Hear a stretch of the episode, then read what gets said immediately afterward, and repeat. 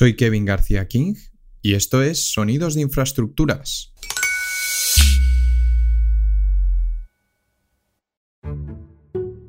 Es posible que, durante los últimos años, hayas oído hablar de dos términos que aparecen cada vez más en nuestras vidas, ya sean los titulares de los periódicos, en los posts de LinkedIn o incluso en los lugares de trabajo. Diversidad e inclusión son dos conceptos que a lo largo de los años han ido teniendo cada vez más notoriedad, y aunque la mayoría de nosotros sabemos a lo que se refieren, no siempre conocemos su verdadero significado especialmente cuando se trata del ámbito laboral. Cuando hablamos de, diversidad y de inclusión son conceptos quizá un poco bueno, pues amplios y en algunas ocasiones no se entiende muy bien en qué consiste esta, esta gestión. Esa es Elena Valderas, con quien tuve la oportunidad de charlar para entender mejor el significado y la finalidad que estos dos conceptos tienen en nuestros lugares de trabajo Elena es la Head de Diversidad e Inclusión en Ferrovial y una de las labores que lleva haciendo en los últimos seis años es tratar de definir y desarrollar una estrategia acorde a estos dos conceptos. Y básicamente, de una forma resumida, podríamos decir que me dedico a promover la diversidad y a fomentar la inclusión en el grupo ferrovial. Su papel en la empresa es clave para ayudar a fomentar un ambiente diverso dentro de Ferrovial pero antes de analizar cómo está llevando a cabo esta tarea, le pedí que me definiera las palabras diversidad e inclusión. Entendemos eh, por diversidad quizá el conjunto de características que nos hacen diferentes, únicos, genuinos. A veces eh, estas características son eh, variables muy visibles, como puede ser el género, la edad, y en otras ocasiones son variables pues, no, no, visibles, como puede ser el estilo de pensamiento, la experiencia, tus valores, tus creencias, y todo ello engloba lo que es el, concepto de, de diversidad, que, que, en definitiva pues viene a ser esa, toda la riqueza ¿no? que aportamos los seres humanos gracias a nuestra variedad e identidad propia. Y cuando hablamos de inclusión, consiste en ser capaces de, y sobre todo en un ámbito organizativo, como puede ser ferrovial, ser capaces de atraer esa diversidad eh, que comentaba y eh, ponerla en valor a través de la, inclusión, es decir, generar eh, un entorno organizativo donde la diversidad, por un lado, sea fiel reflejo del mundo en el que operamos y potenciar desde la inclusión, como comentaba, pues nuestra inteligencia colectiva para incrementar nuestra competitividad como compañía. Es decir, que cada uno pueda ser uno mismo en la organización y de esta forma pueda desplegar su máximo potencial y aportar el, el mayor valor. En los últimos años, la diversidad se ha convertido en una herramienta clave para aquellas empresas que buscan atraer talento y lo cierto es que el hecho de tener una plantilla diversa es algo que da valor a una empresa. Le pregunté a Elena cuáles eran las diferencias entre un ambiente de trabajo diverso y otro que no lo es, pero antes de ello, le pedí que me explicara los principales motivos por los que una empresa querría implantar un modelo de trabajo diverso e inclusivo. Por un lado, el imperativo económico que hace referencia al impacto positivo de la diversidad en la competitividad y rentabilidad de la compañía, es decir, a través de la diversidad eh, fomentamos la innovación, teniendo perfiles diversos, diferentes, como comentaba antes, diferentes eh, experiencias eh, que pueda traer cada, cada, persona, diferentes estilos cognitivos, diferente background o bagaje personal y profesional, puede aportar ese punto de vista diferente que nos puede ayudar a ser más innovadores y a incrementar pues, nuestras oportunidades en nuevos mercados y el interés, por supuesto, para posibles stakeholders. Eso por un lado, ese sería el imperativo más económico y que aporta a la compañía. Eh, desde otro punto de vista, también no debemos olvidar el imperativo, imperativo, legal, que es aquel que hace referencia a la obligación de actuar de acuerdo a la normativa legal vigente en cada uno de los países donde, donde estamos. Y además, teniendo en cuenta que dicho imperativo toma cada vez más fuerza, tal y como recoge, por ejemplo, aquí en España la Ley de Información No Financiera y Diversidad. Y por último, pero y no por ello menos importante, el imperativo moral, que, se enfoca en garantizar la igualdad de acceso y de oportunidades a todas las personas para trabajar eh, bajo condiciones justas y equitativas. Y de este modo incrementa eh, la capacidad de atracción y fidelización de talento y se potencia el rendimiento del capital humano y se refuerza así nuestra imagen de marca y reputación. Eh, estos tres imperativos, si cabe, quizá Kevin, pues hacen, hacen bueno, está muy relacionado a nivel que puede aportar la diversidad y la inclusión en Ferrovial. Llevándolo también a tu pregunta que planteabas a título personal, yo creo que a nosotros como colaboradores eh, en Ferrovial, trabajar en un entorno diverso nos enriquece como personas. Nos hace, es decir, tener eh, compañeros y compañeras con diferentes puntos de vista que pueden aportarnos mucha riqueza en el ámbito no solo profesional, sino sobre todo en el ámbito eh, personal. Y yo creo que el generar este entorno inclusivo que comentaba anteriormente puede ser una palanca de atracción de talento. Hablabas de los tres conceptos fundamentales que hacen que una empresa sea más diversa e inclusiva. Y a mí me llamaba la atención el hecho de que esos tres conceptos que mencionabas daban como resultado también un ambiente no solo más diverso, sino un ambiente en el que se atraiga talento. Eh, me parece interesante. ¿Podrías expandir un poco más o, comentarnos un poco más sobre este punto? Sí, efectivamente. Eh, si, eh, teniendo en cuenta que la diversidad aporta valor, como comentábamos anteriormente, aporta sostenibilidad para la compañía, competitividad y en el fondo, bueno, pues mayor rentabilidad, si nos enfocamos a atraer esa diversidad, pero no fomentamos un entorno inclusivo, puede generar todo lo contrario que comentábamos anteriormente, Kevin. Es decir, un entorno donde no se gestione esas diversidades puede ser un entorno conflictivo. Y de hecho, en muchas organizaciones, en ocasiones, y de una forma quizá inconsciente, impera lo que es el pensamiento único o la homogeneidad grupal, que es otro concepto importante cuando hablamos de diversidad, que es que bueno, pues, eh, son aquellos eh, equipos de trabajo formados por personas con características similares que al estar formado por miembros afines aporta una serie de ventajas eh, en el entorno organizacional, como puede ser agilidad en la toma de decisiones, se minimiza los conflictos, etc.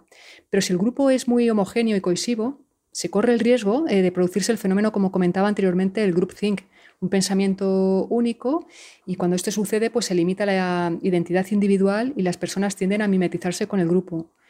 Y aquí pues eh, se resta capacidad para, pues eso, para tolerar las diferencias y para valorar diferentes puntos de vista y se resta eh, esa, innovación, eh, esa, bueno, esas sinergias que se pueden generar entre personas.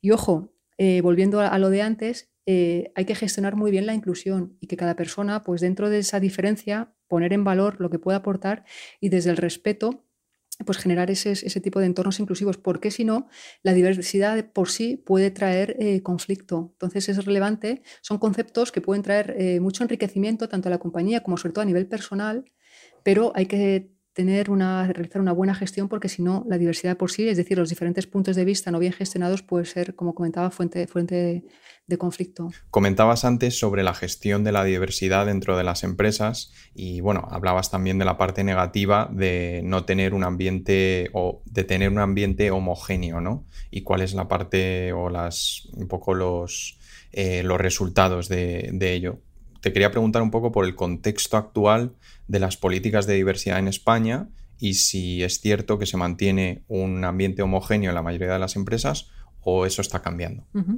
Bueno, eh, el rol de diversidad en, las compañías a nivel de recursos humanos no es un rol que lleve mucho tiempo. Eh, yo comencé a trabajar eh, en esta temática ahora pues, en torno a 10 años y cada vez más eh, está, está en la agenda de recursos humanos este punto, ¿no? por todo lo que venimos comentando en la entrevista. aquí en España bueno, pues está avanzando. Por un lado, pues las empresas buscan posicionar su marca empleadora para ser más atractivos, para captar talento más diverso, sobre todo focalizado en diferentes ejes como puede ser género, se está potenciando mucho la diversidad de género. Por otro lado, la, eh, diversidad funcional. Eh, por otro lado, se está trabajando también mucho con la diversidad cultural, sobre todo las empresas eh, que operan a nivel internacional o globales. También la diversidad generacional, tener en cuenta las diferentes generaciones que conviven en un mismo entorno laboral. La diversidad de LGTBIQ también es otro, otro de los ejes que se están trabajando. Y bueno, la idea es ser capaces de atraer esa diversidad y ponerla en valor, como comentábamos antes, fomentando una cultura organizacional inclusiva. Yo creo que el gran reto que tenemos las compañías eh, aquí en España y creo que a nivel, a nivel global, se trabaja mucho por ejes, ejes visibles, que son los que comentaba ahora mismo, los ejes de género, eh, multicultural, capacidades diferentes, pero eh, creo que la, clave está en ser capaces de identificar eh, la diversidad experiencial que puede aportar cada una de las personas. Por otro lado, también eh, la diversidad eh, cognitiva, como hablábamos antes, esas creencias, valores a nivel de competencias. Y la clave creo que está en fomentar o analizar, mejor dicho, la interseccionalidad de estos tres ejes de la diversidad, es decir, la diversidad demográfica visible, la diversidad experiencial y la diversidad cognitiva. Y ser capaces de tener un mapa de talento muy, muy analizado, donde poder, a la hora de incorporar personas nuevas al equipo, poder eh, analizar estas tres variables que comentaba anteriormente y qué persona sería la más adecuada para incorporarse a un equipo en concreto, ya que qué valor añadido puede aportar eh, en ese equipo. Es decir, generar eh, equipos de alto rendimiento teniendo en cuenta estas diversidades, no solamente la visible. No sé si, me explico, es un concepto eh, para mí clave, porque realmente desde aquí es donde, realmente teniendo en cuenta el capital humano, es cómo se puede aportar valor a la compañía pero es eh, complejo y yo creo que tenemos largo recorrido todas las compañías eh, en este sentido. Uno de los conceptos que mencionó Elena durante nuestra charla fue el modelo de la triple diversidad. Dicho de una forma sencilla, el modelo de la triple diversidad ayuda a que las empresas puedan desarrollar una serie de estrategias y acciones para establecer un ambiente más diverso. Al mismo tiempo, es una herramienta que les permite identificar distintos perfiles de empleados para crear equipos más diversos. La triple diversidad básicamente consiste en entender el concepto de diversidad en base a tres ejes. Por un lado, la diversidad demográfica, que quizá es la que más se reconoce, que viene, está muy vinculada a lo que son las diversidades visibles, como puede ser género, edad. Y luego, por otro lado, está la diversidad experiencial, que sería un segundo eje, que está muy vinculado con, pues eso, con las diferencias resultantes de las experiencias de cada persona. Es decir, vinculada a la formación, a la trayectoria profesional, a las, vivencias individuales. Y luego, por otro lado, a la diversidad eh, cognitiva, cognitiva como tercer eje, es decir, las diferencias de aptitudes, valores, habilidades, conocimientos y creencias. Este modelo lo que viene a decir es que hay que tener en cuenta, hay que tener en cuenta esta triple diversidad, estos tres ejes, y valorar lo que es la interseccionalidad de los tres. Es decir, por un lado, quizá la diversidad más visible, por ejemplo, mujer, pero qué experiencia puede aportar esa mujer en una compañía y en un equipo concreto y qué diversidad también cognitiva puede traer esa mujer al equipo. Y habría que valorar estos tres ejes a la hora de hablar diversidad. Y no solo ello, habría que valorar también, hacer un análisis, tener un mapa de talento en el cual se puede identificar en función de qué personas conforman ese equipo en concreto, qué perfil podría aportar mayor riqueza al equipo, teniendo en cuenta esta triple diversidad. Es decir, si tenemos eh, un equipo donde hay muchas personas orientadas a objetivos y con una alta capacidad de planificación y una alta capacidad de ejecución, y a lo mejor ese equipo tiene que afrontar retos a corto o medio plazo de expansión de negocio o una, con una visión más innovadora, a lo mejor ese equipo se enriquece mucho con un perfil diferente, teniendo en cuenta esa diversidad demográfica, por ejemplo, mujer, pero que además, además aporte una experiencia diferente de sector, de vivencia y sobre todo unas competencias, unas habilidades, unas creencias que puedan, eh, bueno, pues puedan llevar a ese equipo a afrontar esos nuevos retos teniendo en cuenta lo que esta persona puede eh, enriquecer eh, con, su, con su talento individual.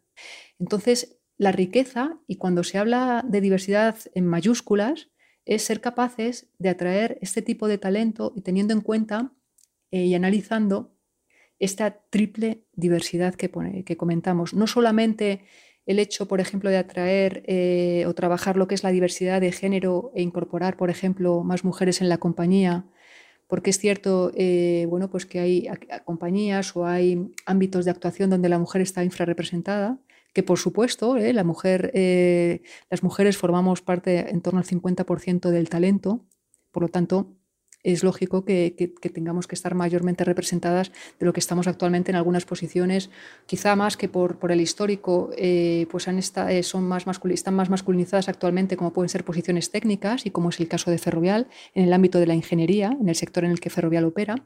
También no solamente a nivel de ámbito de actuación, sino también a nivel jerárquico, existe el llamado techo de cristal, aquellas posiciones de, mayor responsabilidad, posiciones directivas donde las mujeres pues, eh, no estamos tan representadas como a lo mejor en la base.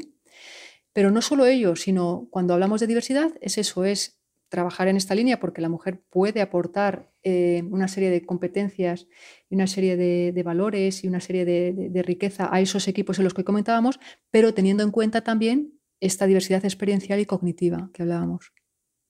Elena, como comentabas, en, las empresas españolas se tiene en cuenta lo que es la diversidad visible, ¿no? Especialmente la demográfica, pero eh, dentro de Ferrovial, ¿tenéis en cuenta los tres modelos del, eje de la nueva diversidad o este modelo de diversidad que, comentabas anteriormente? Eh, sí, Kevin, efectivamente, y cada vez más las compañías tienen en cuenta de una forma mejor más directa o indirecta estos tres ejes. Y por supuesto que, en Ferrovial también tenemos en cuenta las diversidades visibles, eh, sobre todo muy focalizado en, género, pero por supuesto siempre valorando y poniendo en valor las candidaturas desde el punto de vista de su experiencia y como comentaba anteriormente, no solamente profesional, sino qué bagaje puede aportar esa persona a la hora de incorporarse en Ferrovial a nivel de, sus vivencias anteriores y también, por supuesto, la, diversidad cognitiva, es decir, qué aptitudes, qué competencias en función de la posición a la cual se, se incorpora puede aportar a la compañía. Y no solo ello, sino también, muy importante, el tema de sus valores y sus creencias, como, bueno, pues como,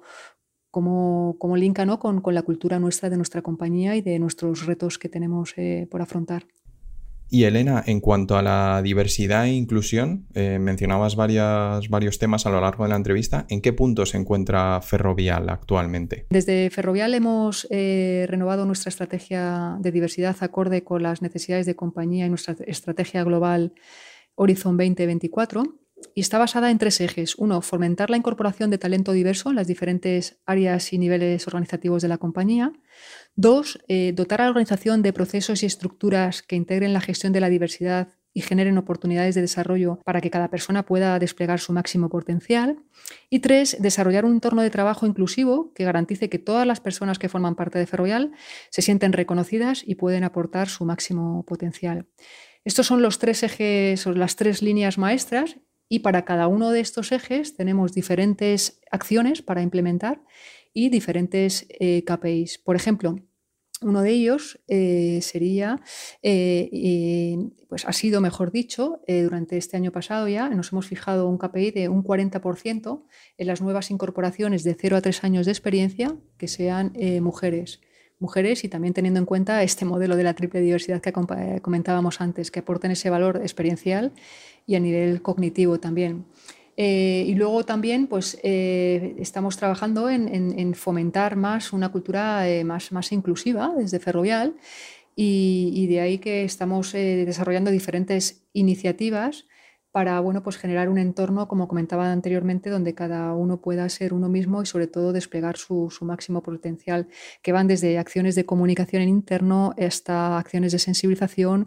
O, por ejemplo, eh, a finales del año pasado lanzamos una plataforma de formación interna en la cual eh, se han aglutinado más de 100 recursos formativos vinculados a diversidad eh, de género, diversidad generacional em, LGTBIQ, eh, diversidad cultural y también otros conceptos más transversales de diversidad, como qué es eh, fomentar la inclusión, como venimos comentando actualmente, o eh, lenguaje inclusivo. Es decir, la idea es bueno, pues sensibilizar a toda la compañía respecto a esta, esta, temática y sobre todo que lo lleven a su día a día y hacer realidad la inclusión dentro, dentro de Ferrovial.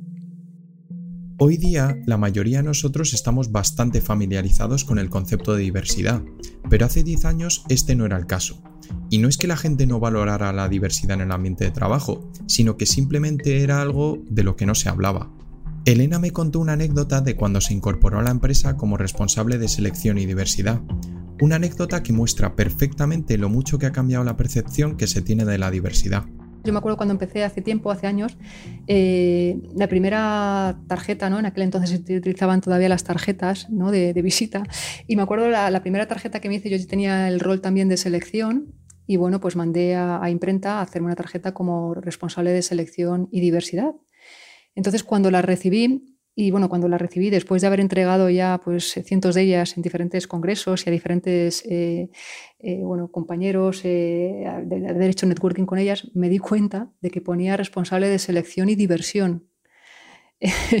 Esto, bueno, la verdad que me quedé un poquito perpleja al verlo, sobre todo por la cantidad de, de tarjetas que ya había repartido Y bueno, esto es curioso y lo traigo a, nuestra conversación porque es cierto que, la diversidad eh, ha cogido relevancia en los últimos años. Yo creo que si ahora mandara eh, a imprenta el realizar esta tarjeta, probablemente a lo mejor este error, que quizá la persona que, que puso el nombre ni siquiera reconocía este rol, ¿no? Y ahora, pues al cabo de unos cuantos años se ha conseguido posicionar eh, y, tener la relevancia que tiene hoy día, ¿no? Eh, por lo que puede aportar todo a, nivel organizacional la gestión de la diversidad. Entonces, bueno, es, una anécdota, creo que esto hoy día no pasaría porque ya existen muchos profesionales eh, desarrollando esta, esta función y, vamos, y todo, mucha gente ya cuando hablamos de, esto, de estos temas ya sabemos a qué nos referimos.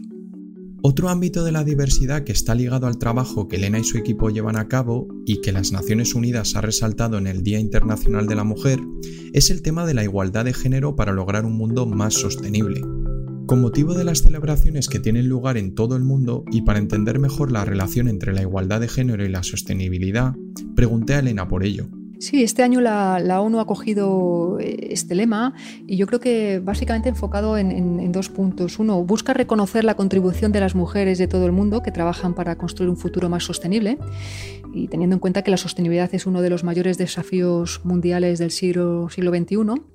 Y luego, por otro lado, eh, también pone en valor el papel de la mujer eh, en este mundo sostenible. Es decir, eh, si no se fomenta la equidad, si no se fomenta la equidad, no existiría nunca esa sostenibilidad. Entonces, bueno, pues poner ya en valor a, esa labor que, que, vienen desempeñando ya todas las mujeres en el mundo y luego vincularlo a si queremos un futuro más sostenible, tiene que estar vinculado a la, equidad y, muy vinculado a, toda la labor que vienen desarrollando miles de mujeres por todo el mundo.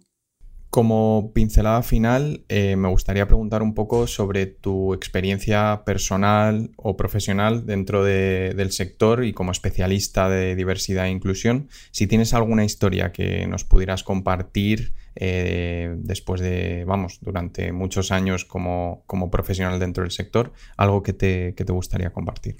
Eh, sí, bueno, eh, la verdad que son ya pues unos 10 años trabajando, gestionando proyectos de diversidad y la verdad que, es un ámbito muy, muy reconfortante, ¿no? Porque en este caso, vinculado al sector, como comentabas, Kevin, pues nuestro sector está muy vinculado al desarrollo de, infraestructuras, ¿no? Y, mi aportación en este sentido a, esta compañía es también de construir puentes, ¿no? Desde diversidad también se construyen puentes no, no como los hacen, lo realizan nuestros compañeros y compañeras eh, a nivel técnico de hormigón, sino construir puentes hacia, bueno, pues hacia, hacia un, mundo, un mundo más eh, equitativo.